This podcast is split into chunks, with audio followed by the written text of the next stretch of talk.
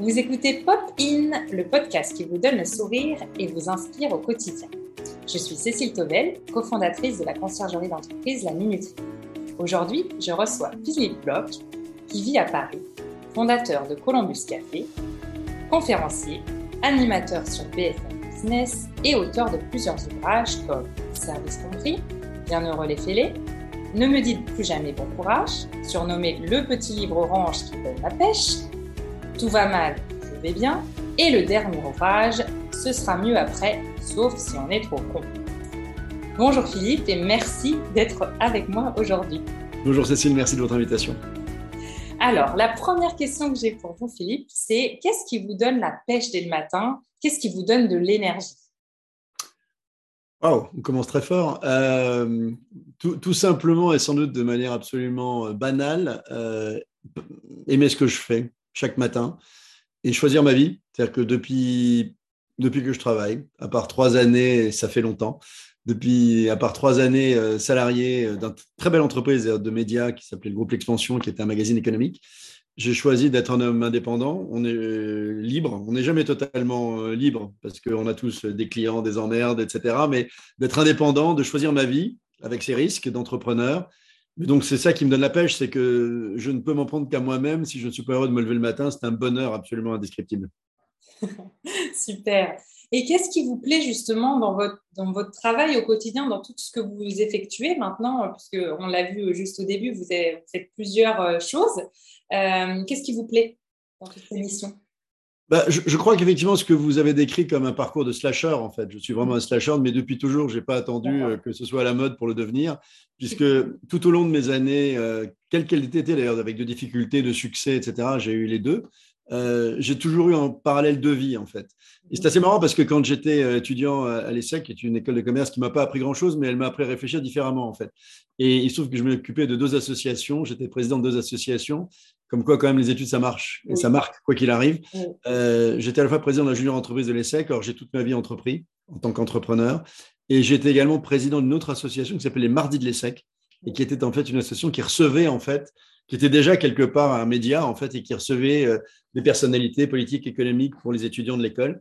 Et en fait, ces deux activités, à la fois de, euh, de speaker, d'animateur et d'entrepreneur, euh, ont, finalement guidé ma vie. Et en fait, je pense que toute ma vie, je n'ai jamais réussi à me satisfaire que d'une seule inspiration. C'est-à-dire que vous évoquez Columbus Café, qui a été une superbe aventure que je qualifie souvent de passionnément difficile parce qu'elle a très mal démarré avant de se terminer, euh, malheureusement pour moi, par la perte de ma propre boîte, par les investisseurs qui m'ont fait partir de ma boîte quand j'ai eu besoin euh, de me diluer pour grandir. Et encore une fois, je le dis sans aucune animosité ni aucun, aucune amertume, parce que je vis euh, mille vies passionnantes, tout aussi passionnantes depuis, après cette dix années passées chez Columbus. Mais même pendant cette période-là, je ne dois peut-être pas le dire comme ça, mais ouvrir le 38e magasin m'excitait finalement moins que de continuer à m'alimenter euh, auprès des gens que je rencontrais dans mes conférences. C'est-à-dire que j'ai écrit un bouquin sur l'histoire de Columbus qui, a donné envie à des, je crois, à des centaines, voire plus, probablement plus de 1000 ou 2000 entrepreneurs d'entreprendre malgré l'adversité. Et c'était un peu, c'est pas mon objectif, ça a été le résultat du bouquin, c'est-à-dire de montrer que même dans l'adversité, on peut trouver des ressources, on peut penser différemment, on peut s'éclater. Et, en fait, c'est ça qui m'a toujours fait plaisir. À la fois, c'est d'avoir une vie qui n'a jamais été monotone en fait, et qui m'a toujours en fait euh, d'avoir deux pieds, un, un, pied plus opérationnel dans l'entrepreneuriat, et puis quelque part, c'est pas intellectuel, mais un pied plus dans la réflexion, et puis surtout de passer des convictions. Peut-être que ça, c'est un des moteurs qui m'anime le plus en fait. Ouais, super. c'est vrai que le, slasher, maintenant, ça devient à la mode, mais ça ne l'était pas. Ça fait 30 ans. Moi, j'ai arrêté de manger de la viande il y a 40 ans et je suis slasher depuis que je, depuis que je bosse. Donc, euh, quelque part. Toujours à l'avance. Mais oui, mais en même temps. Toujours un coup d'avance. C'est aussi pour ça que Columbus Café est arrivé euh, si rapidement en France et que c'était pas facile au début parce que c'était pas encore connu ce type de. Et, sans doute un peu trop rapidement parce que j'aime rappeler aux entrepreneurs qui nous écoutent peut-être aujourd'hui qu'en matière de succès d'entreprise, la clé est quand même le timing. C'est-à-dire trop tôt, c'est trop tôt, trop tard, c'est trop tard. On peut facilement se faire dépasser si on a raté le coche et qu'on n'est pas, on ne prend pas l'avantage au premier attaquant. Mais on peut aussi euh, entreprendre un peu trop tôt et s'apercevoir que le marché n'est pas tout à fait prêt. Vous savez, je ne sais pas si vous en souvenez, mais il y a 20, enfin, vous n'êtes pas assez né, mais ça m'énerve de, vous voir si jeune et moi si vieux, mais euh, il, y a, 25 ans, quand je crée Columbus Café, vous n'imaginez même pas le nombre de remarques que j'ai entendues sur le fait que jamais un Français ne se promènerait avec un cappuccino Je ne parle même pas de cappuccino. Le cappuccino n'existait pas, ni le café latte à l'époque. Mais tout le monde me dit jamais un Français ne se prendra avec un café dans les mains. Regardez n'importe quel aéroport, n'importe quel train aujourd'hui. On a compris qu'effectivement, il, il, fallait que quelqu'un ouvre ce marché et craque ce marché des cafés français qui étaient en train de mourir, en fait. Donc, n'écoutez jamais ceux qui vous disent que ça ne marchera jamais. C'est mon conseil du jour. Merci, merci. Euh, et donc, en effet, vous, vous, avez toujours énormément travaillé. Ça, c'est quelque chose qu'on voit. Il y a la passion dedans. Mais est-ce que vous arrivez justement à équilibrer votre vie perso d'un côté et votre vie pro de l'autre Est-ce que vous mélangez tout Et comment vous faites pour, pour garder euh, quand même peut-être un petit, un petit cocon, euh, quelque chose rien qu'à vous ou, pas?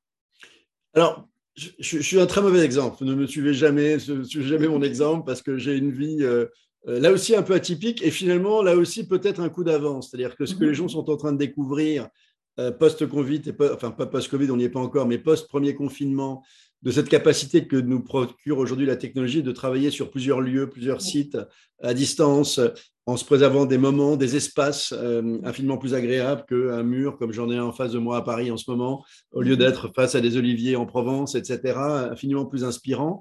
Ben, depuis que je travaille, au fond, j'ai toujours eu cette espèce de vie euh, un peu nomade, un peu multisite, un peu multirésidentielle en fait. Et euh, en bossant, malgré tout, je ne devrais jamais dire ça, mais 7 jours sur 7, 365 jours par an mais avec finalement quelque part jamais le sentiment de bosser, puisque j'ai toujours réussi d'abord parce que j'aime ce que je fais. Enfin, c'est quand même la clé, hein, c'est que sinon jamais aucun fou ne ferait ça. Mais quelque part, en fait, je ne le vis pas comme une contrainte parce que j'ai toujours réussi à le faire dans, dans des endroits que j'aime, un rythme que j'aime. C'est-à-dire que je, me lève extrêmement tôt. C'est une, torture de me lever chaque matin avec mon réveil à 6 heures du matin.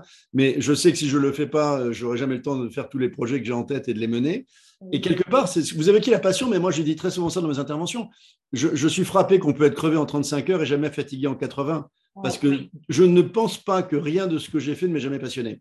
Et, je sais que la passion n'a jamais fatigué personne, mais que l'ennui use n'importe qui. Donc quelque part, je suis un mauvais exemple parce qu'en fait, j'ai assez, j'ai le, sentiment de bosser tout le temps, mais en fait, quelque part, c'est horrible de dire ça. Enfin, c'est merveilleux en même temps. C'est que je n'ai absolument jamais le sentiment d'être véritablement en train de bosser. Donc c'est un truc très bizarre en fait. Et quand je passe euh, une soirée entière alors qu'il fait beau dehors et que je pourrais très bien en train de boire un verre, je bois quand même un verre de vin blanc avant et après, c'est pas le sujet. Donc je, crois avoir trouvé un bon équilibre bizarre et, que personne ne peut vraiment qui vous correspond à vous, qui vous correspond à vous. Ouais, ouais. Et puis de toute façon, je veux dire, il y a pas, ce que je sais, que comme, je suis le plus vieux de la bande, euh, je, pense que je peux le dire aujourd'hui, c'est qu'il n'y a pas de bonne recette quoi. Il n'y a que finalement, c'est comme il n'y a pas de bon et de mauvais management, il n'y a qu'un management qui est en accord avec vos valeurs.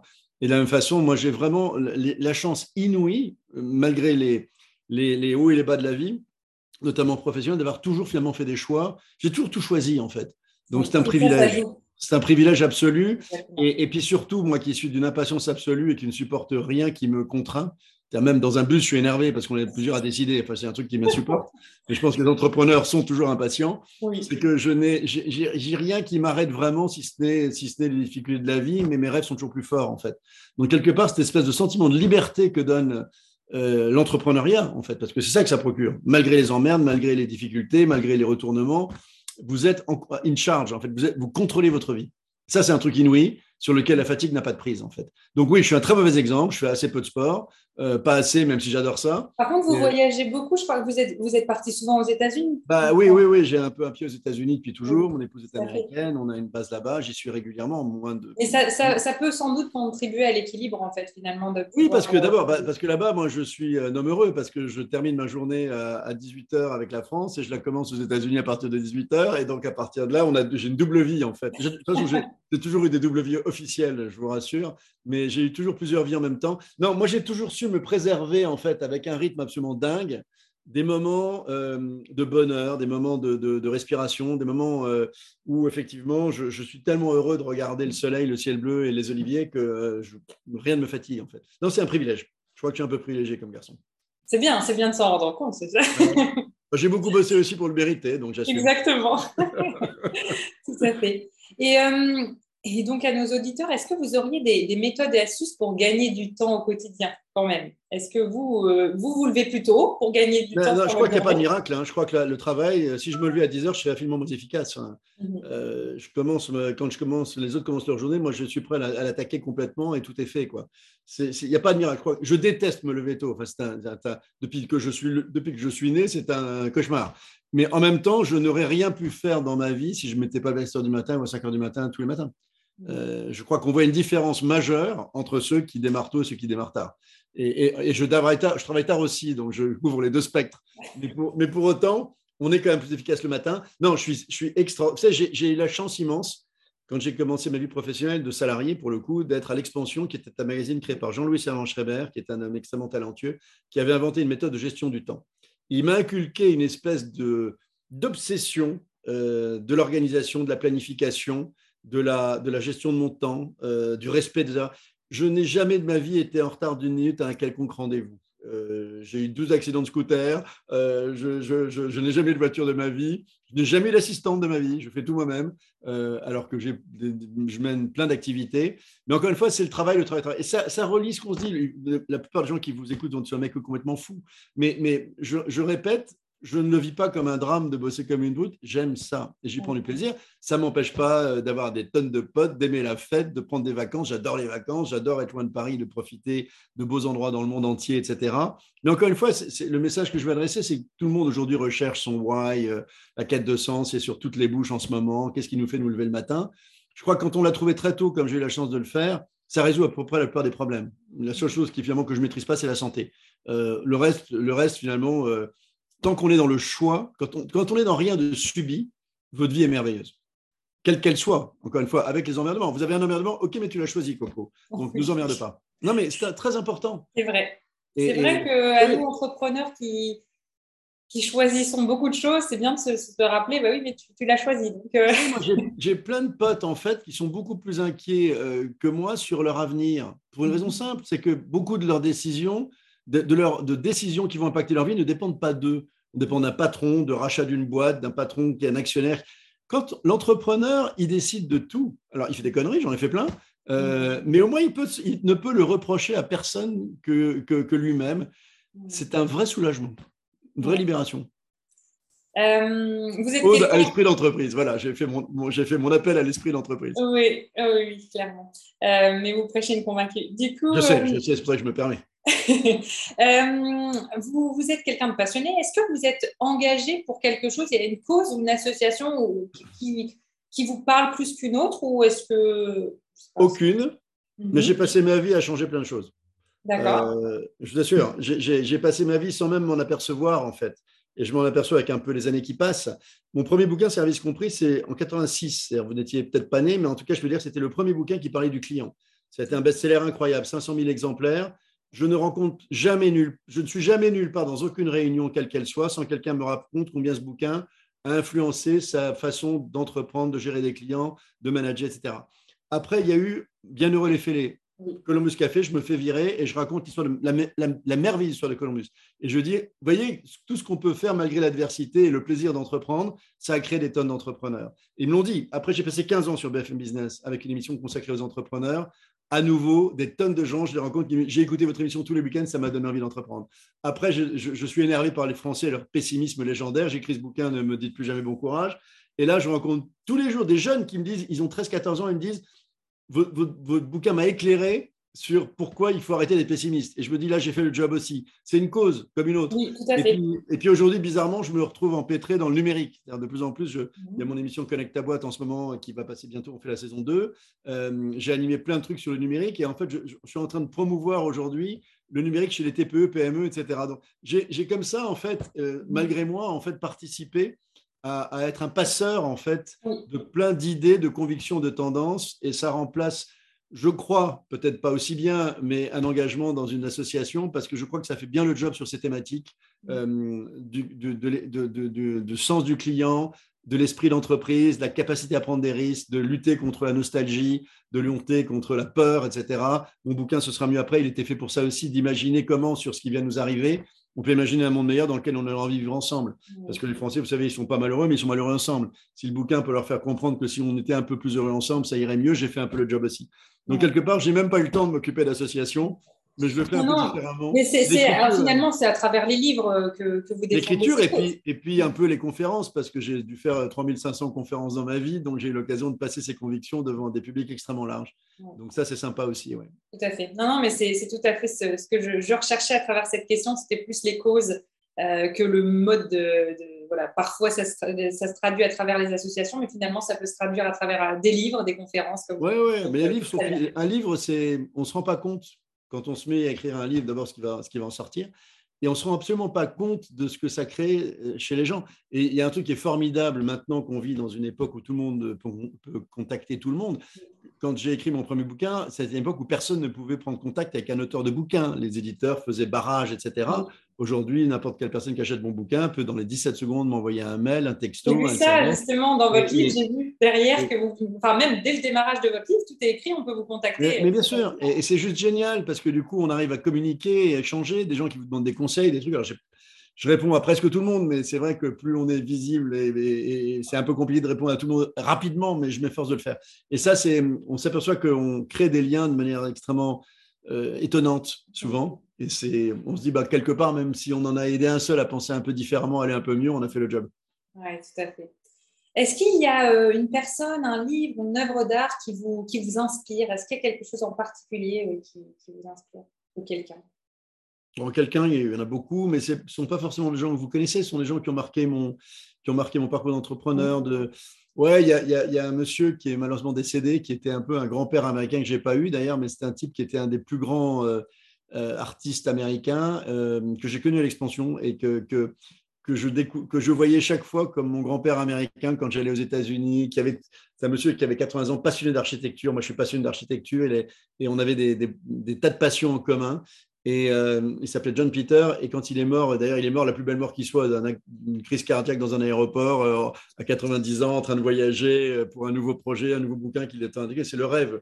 boum, ça s'arrête. Il était en train de travailler sur un nouveau projet. Il m'a beaucoup manqué parce que c'est un type dont la gentillesse, la bienveillance, la curiosité, l'énergie à son âge était absolument exceptionnelle. Et ça a été pour moi un, homme extraordinaire, beaucoup plus qu'une statue qui, euh, qui m'inspirerait peut-être un petit peu moins, même si on est de magnifique. C'est plutôt des hommes et des femmes sur mon chemin qui m'ont marqué beaucoup. J'ai eu la chance de rencontrer beaucoup. C'est aussi la magie en fait d'un métier de journaliste animateur, c'est que euh, c'est un peu aussi la difficulté quand les gens vous connaissent plus que vous ne les connaissez, puisqu'on rencontre tellement de monde, mais on s'en souvient moins qu'eux ne vous souviennent de vous quand ils vous ont vu sur scène 3500 fois. Donc, quelque part, c'est un peu une frustration, mais c'est un bonheur de ces rencontres multiples tout au long de ma vie professionnelle. Je, suis... Là aussi, c'est une chance inouïe euh, et un enrichissement formidable. merci pour ce partage. J'ai une dernière question pour une petite touche de, de légèreté. Est-ce que vous auriez une anecdote rigolote ou une expression euh, française qui vous fait rire, parce que vous parlez beaucoup dans les livres d'expressions qui ne vous font pas rire du tout. Qui m'énerve, qui m'énerve, oui. Peut-être qu'il y en a une de positive que vous aimez bien. Vous, vous aimez beaucoup les citations. J'ai vu dans le, dans le livre que je suis en train de lire, Tout va mal, je vais bien, vous en mettez euh, de nombreuses et elles sont très, très enrichissantes aussi. Euh, est-ce qu'il y a quelque chose, oui, pour finir sur oh, mais Il y en a tellement. Non, enfin, les, des phrases qui m'énervent, vous avez compris, il y en a plein. Hein. J'en ai fait un bouquin, euh, la dernière que j'ai entendue, c'est Je fais aller. C'est une expression inventée par un déprimé, ça, c'est juste abominable. mais des phrases qui m'excitent ou qui m'énervent, non, moi, je pourrais, je pourrais me régaler. J'ai un bouquin dans, dans, dans, dans mon salon de Coluche avec 8000 citations de Coluche, etc. Euh, qui, euh, qui sont toujours aussi géniales en fait. Il y en a laquelle je pense, vraiment j'y pense, je ne sais pas pourquoi maintenant, parce qu'il se trouve que je le rouvrais récemment, et je crois que je l'ai mise d'ailleurs dans le bouquin que vous citez, dans Tout va mal, je vais bien, où je crois qu'il dit vivement demain pour que tout redevienne comme hier. Et je trouve que c'est un truc formidable parce que c'est une phrase tellement idiote de dire un truc pareil et qui correspond tellement à la philosophie actuelle de certains Français un peu déprimés qui n'ont pas envie de leur avenir, qui ferait bien d'y réfléchir à quel point elle est stupide et à quel point il faut avoir envie euh, de l'avenir. Et peut-être la phrase qui, est pour moi la plus importante, du coup, qui est une citation qui est très importante pour moi, qui était Jack Seguela d'ailleurs. Parce que, vous savez, quand les années passent, euh, on se demande est-ce qu'on aura envie de continuer à faire plein de projets, à quel moment on va essayer de vivre autrement, etc. etc. Il a là-dessus une phrase merveilleuse sur la vieillesse. il dit on devient vieux quand vos vos regrets prennent le pas sur vos rêves. Et je trouve que c'est une phrase absolument merveilleuse que chacun de nous devrait apprendre à l'école et souvenir jusqu'à la fin de ses jours, de réfléchir à un moment si on a moins de projets et plus de, regrets, c'est qu'on commence à, à, tirer sa, à tirer sa révérence et, qu'il faut se reprendre en main. Donc voilà quelqu'un qui m'inspire. Tiens, et ça termine par une phrase. Et ben c'est parfait, ça fait euh, bien de coups. Merci beaucoup pour toutes ces réponses, Philippe. C'était vraiment euh, un très bel échange. Et puis, euh, et puis bah, je vous dis à bientôt et bonne, bonne suite pour les, les conférences. Bonne continuation. Merci à vous tous. Et ne bossez pas trop, c'est pas forcément pour la santé, mais pour l'instant, ça se passe pas trop mal. Bosser avec passion, en fait, c'est ça, c'est faire les choses avec, passion. Et choisissez, euh, choisissez vos vies. Et si vous n'en êtes pas contente de celle qui est celle d'aujourd'hui, changez-la. Ça y est, c'est fini pour aujourd'hui. Merci d'avoir écouté cet épisode jusqu'à la fin. Je vous retrouve dans deux semaines avec l'interview de Sandra Fiodo. Si ce podcast vous a plu, partagez-le autour de vous. Ça m'aide à le faire connaître. À bientôt sur Popine.